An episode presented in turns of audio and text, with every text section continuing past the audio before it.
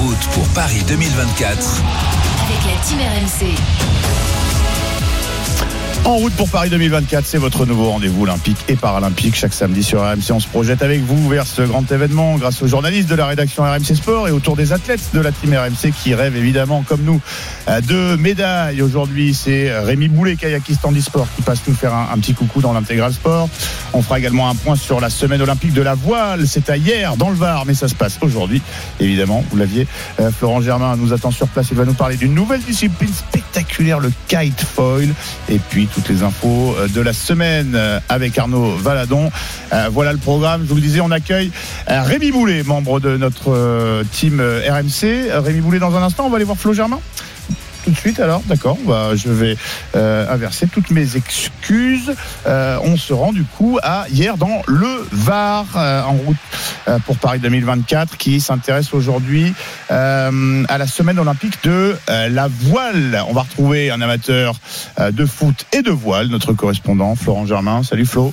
Salut Simon, salut à tous. Un coup de projecteur euh, avec toi, euh, Florent, je le disais, sur une discipline méconnue du grand public, le kite foil, discipline méconnue, euh, mais dans laquelle sévit déjà une féroce concurrence.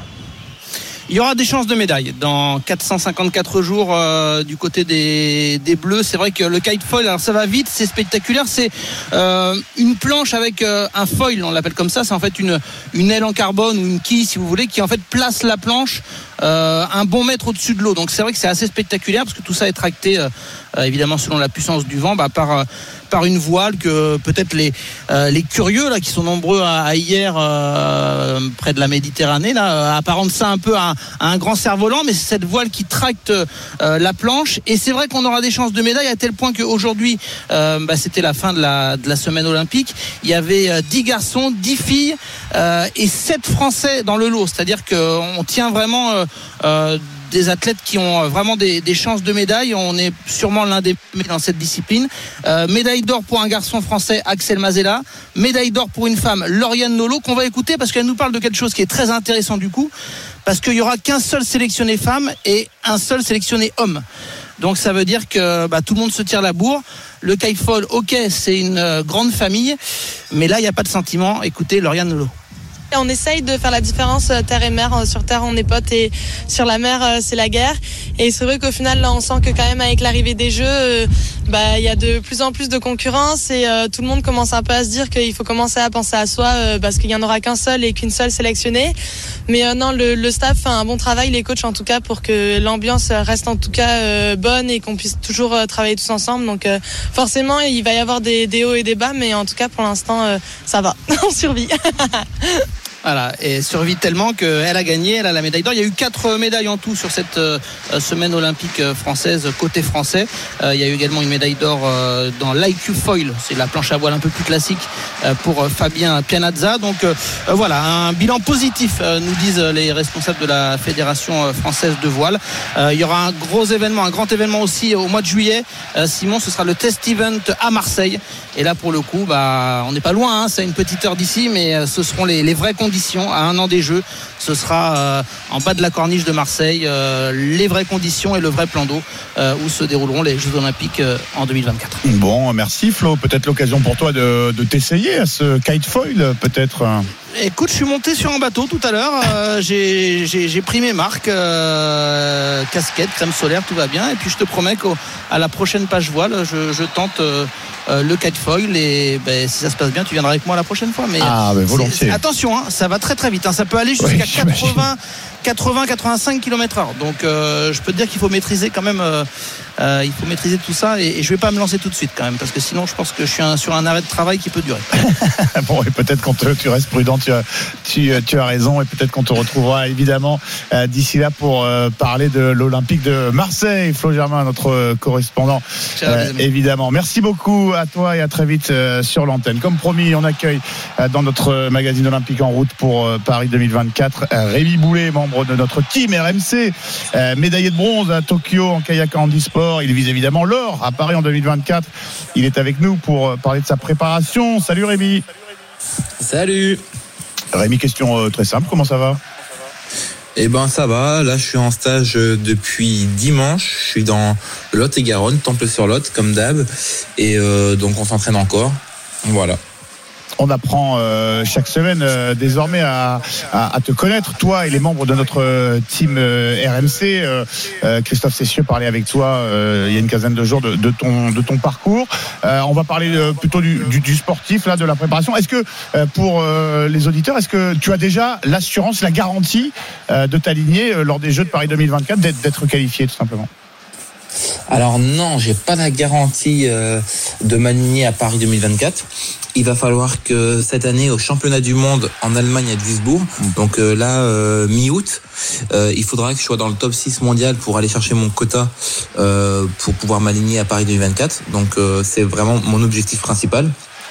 Après, là où j'ai la garantie, c'est que aujourd'hui, au niveau français, je suis numéro un français et, et je pense pas qu'il puisse avoir un Français qui me batte avant, avant Paris, en tout cas qui peut, qui peut prendre ma place. Voilà. Ça, pour moi, c'est quasi impossible, étant donné que de toute façon, euh, pour aller faire de l'international, en tout cas pour aller aux Jeux paralympiques, il faut avoir fait deux compétitions internationales pour être classifié.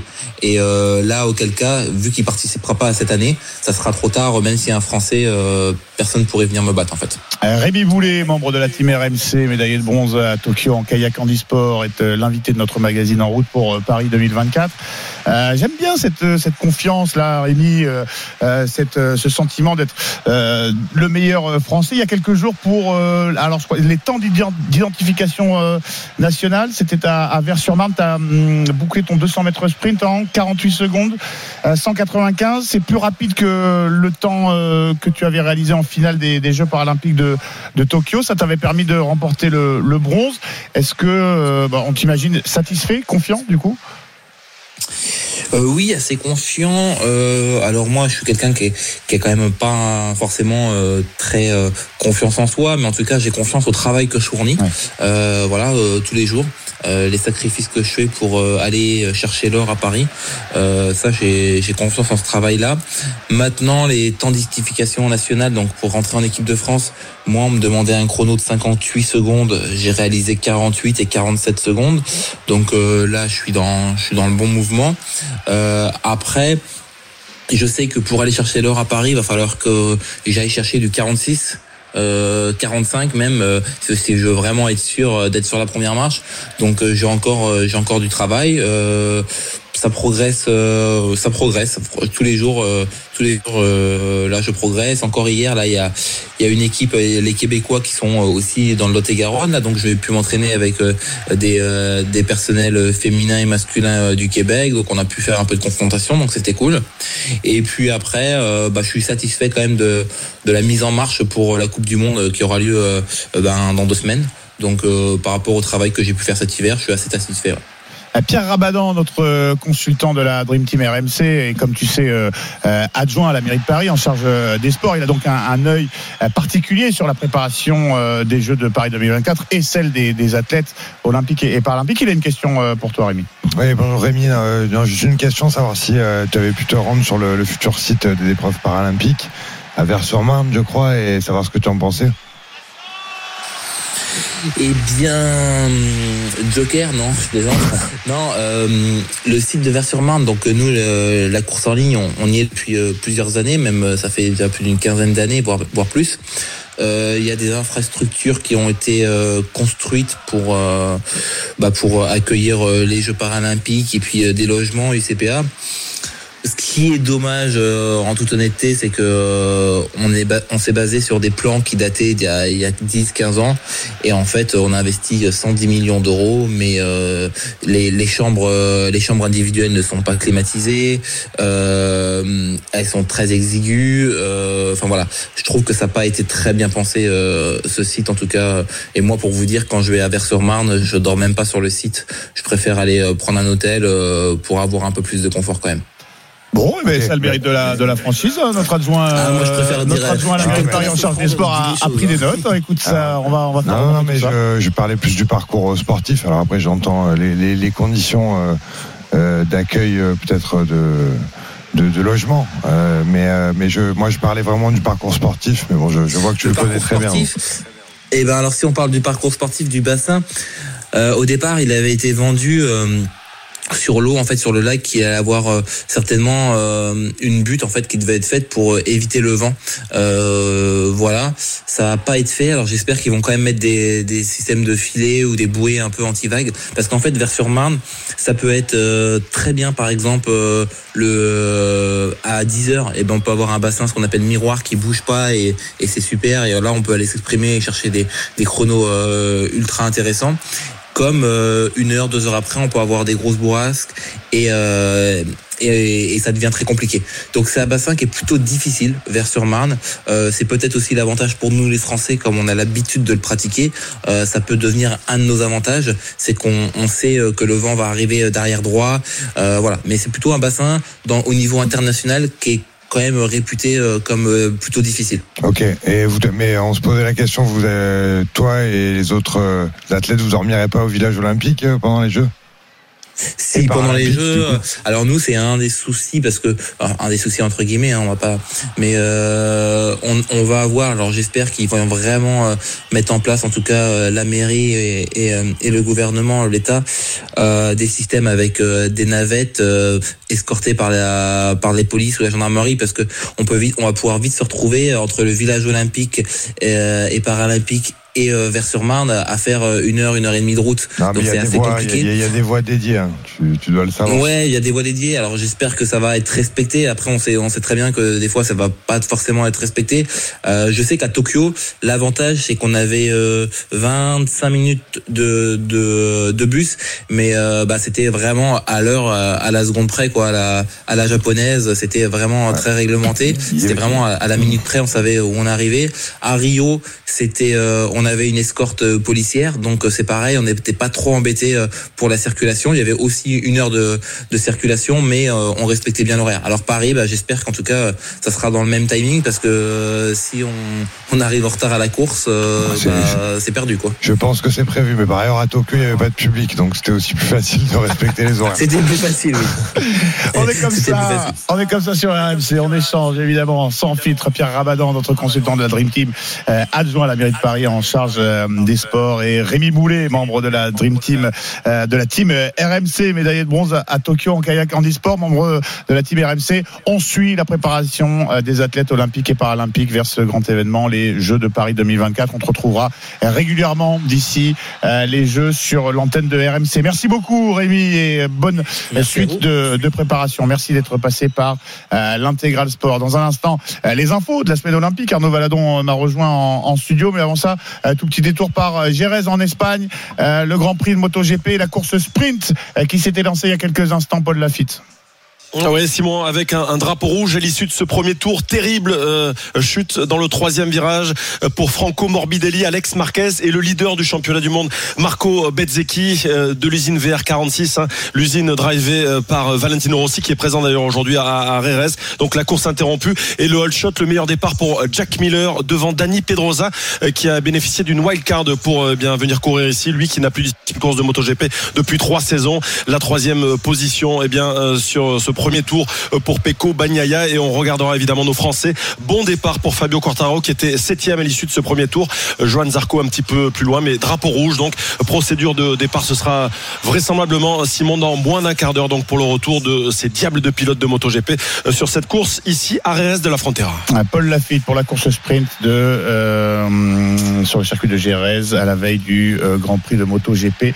Quatrième manche de la saison. À tout à l'heure, on fera un point. On espère que Quartararo va euh, poursuivre euh, sa belle euh, remontée. 0-0 après euh, 23 minutes de jeu entre Caen et Le Havre. Le derby normand en ouverture de la 33e journée de Ligue 2. Vous n'en manquerez rien. Huit matchs à suivre en multiplex tout à l'heure à partir de 19h autour de euh, François Pinet, évidemment.